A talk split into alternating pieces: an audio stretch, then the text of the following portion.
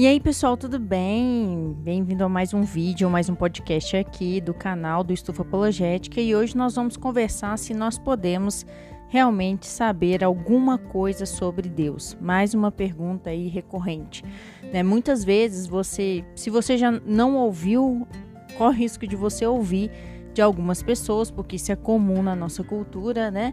Falar assim, não, a gente realmente não pode saber nada sobre Deus. Se Deus realmente existe, a gente não pode saber nem dizer nada sobre como ele é, né? Nada sobre ele. Esse pensamento é um pensamento típico dos agnósticos, tá? É, mas, é, então, para algumas pessoas, Deus é uma espécie de força nebulosa ou algo assim, né? Por assim dizer, não algo que realmente possa ser descrito.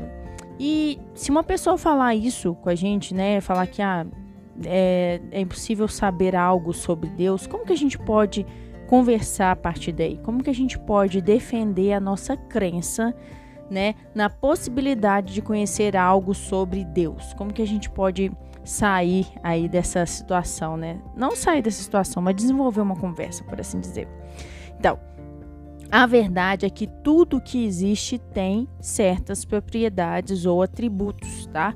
A realidade é que um ser, né, um ser, um, um, uma espécie, né, uma entidade é, um, de, ou uma força que realmente não possa ser descrito, ele seria na verdade um não ser. Porque tudo que existe na realidade tem certos atributos ou propriedades que o tornam aquilo que ele é, né? Que o tornam o que é, o, que o descrevem na verdade. Então Deus é, um Deus que literalmente não tem atributos ou propriedades seria um ser inexistente.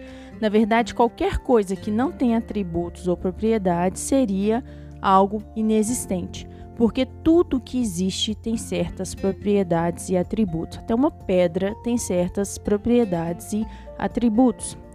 E quem falou algo muito legal sobre isso, nessa defesa de que nós podemos saber algo sobre Deus, foi o filósofo alemão Ludwig Feuerbach, que viveu de 1804 a 1872. E ele disse o seguinte: Um ser sem qualidades é aquele que não pode se tornar um objeto da mente, e tal ser é virtualmente inexistente.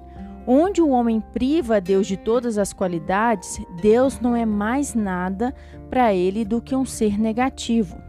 Para o homem verdadeiramente religioso, Deus não é um ser sem qualidades, porque para ele, Deus é um ser real, é um ser positivo.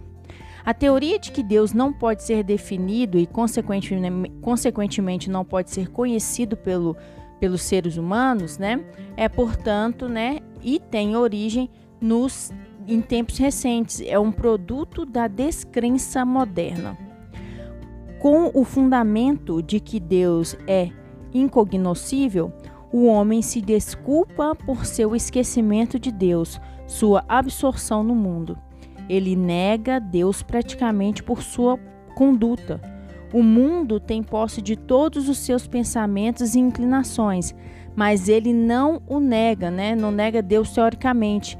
Ele não o ataca é, na sua existência. Ele deixa isso descansar. Mas essa existência não o afeta ou incomoda. É uma existência meramente negativa, uma existência sem existência, uma existência, existência autocontraditória. Um estado de ser que, quanto aos seus efeitos, não é distinguível do não ser. O alegado horror, horror, religioso de limitar Deus por predicados positivos é apenas o desejo irreligioso de nada mais saber de Deus e de banir Deus da sua mente, né? Então, Deus, como um ser que ele é, ele deve ser, ter certas qualidades que o tornam o tipo de ser que ele é. A questão é, quais são é, é, essas qualidades, esses atributos, as características de Deus? Quais são as propriedades que Deus tem? Felizmente, né, Deus não nos deixou resolver essa questão, né, sobre a sua existência, sobre os seus atributos, com base na nossa própria imaginação. Você não precisa gastar tempo aí imaginando como Deus é. Deus já fez isso, ele já fez esse trabalho para nós, né? Porque ele se revelou a nós através da sua palavra. A Bíblia não é um livro de ficção, como eu já ouvi muitas vezes, ou um livro de filosofia, ou mesmo um livro de teologia sistemática, mas é a história dos atos de Deus na história humana, é, revelando-se como, de, como, de, como é Deus. Então, Deus se revela nas Escrituras, tá? A Bíblia é um livro histórico e, e também um livro religioso. Muitas pessoas acham que porque a fé de muitas pessoas está baseada na Bíblia, nas Escrituras, quem rejeita a fé cristã rejeita a Bíblia como um livro de qualquer espécie. Esquece que a Bíblia também é um livro que tem história, que tem literatura, que contém informações sobre a humanidade. Existe sim, para nós que temos fé, ela, ela realmente, a Bíblia é realmente a base da nossa fé. Mas para quem não tem fé em Deus, para quem não tem fé na Bíblia, não tem a fé cristã, o mínimo que ele precisa considerar a Bíblia é como um livro histórico. Então ninguém pode des descartar a Bíblia como um livro histórico e literário só porque algumas pessoas é, têm a sua fé, né? Usam, têm a Bíblia como sua base de fé, tá? Então a Bíblia então, na verdade, é para a Bíblia que nós devemos recorrer para descobrir quem Deus é. Não, não deve ficar a cargo, da, a cargo da imaginação de ninguém sobre quem é Deus, quais são os atributos de Deus. Mas a pessoa que tem interesse em saber quais são as características, propriedades, qualidades de Deus, essa pessoa deve recorrer às Escrituras. A pessoa que recorrer às Escrituras vai encontrar lá muitas informações a respeito de Deus vai encontrar os atributos de Deus, como por exemplo, a seidade, simplicidade, necessidade, imutabilidade, impassibilidade, eternidade, imensidão, relatabilidade com o mundo, unidade, conhecimento, vontade, onisciência, onipotência, amor, justiça, santidade, onipresença, criatividade. Esses atributos, no mínimo esses atributos, você vai encontrar nas Escrituras. Quer dizer que é, tudo que Deus é está contém lá nas Escrituras? Não. O próprio Lutero já dizia que a revelação de Deus nas Escrituras ela é, ela é suficiente porque nós temos ali informações sufici suficientes a respeito de Deus para nos rendermos a Ele em adoração, sabermos quem Ele é, mas nós sabemos que ali não contém tudo a respeito da existência de Deus e nós nem sabemos. Eu acredito realmente que a gente nem conseguiria compreender a existência, é todo, tudo a respeito da existência de Deus, porque real, realmente Deus é um ser infinito, é, cheio de propriedades que vão além da capacidade humana. Mas fato é que a Bíblia é o nosso, é o nosso guia para saber o que Deus é, se, o que Deus revelou acerca de si mesmo.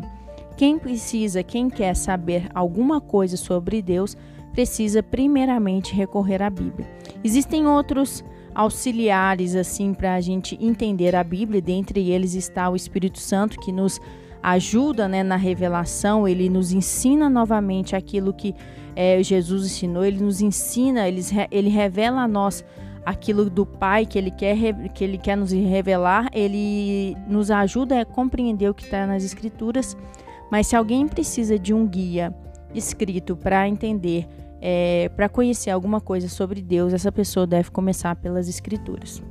Espero que esse conteúdo tenha abençoado você. Se você curtiu, gostou, te ajudou, te abençoou, curta, compartilhe, envie para alguém que você acredita que vai ser bênção na vida dele é, ou dela. E a gente se vê no próximo conteúdo aqui, no próximo vídeo ou podcast, tá bom? Forte abraço, fique com Deus e até mais.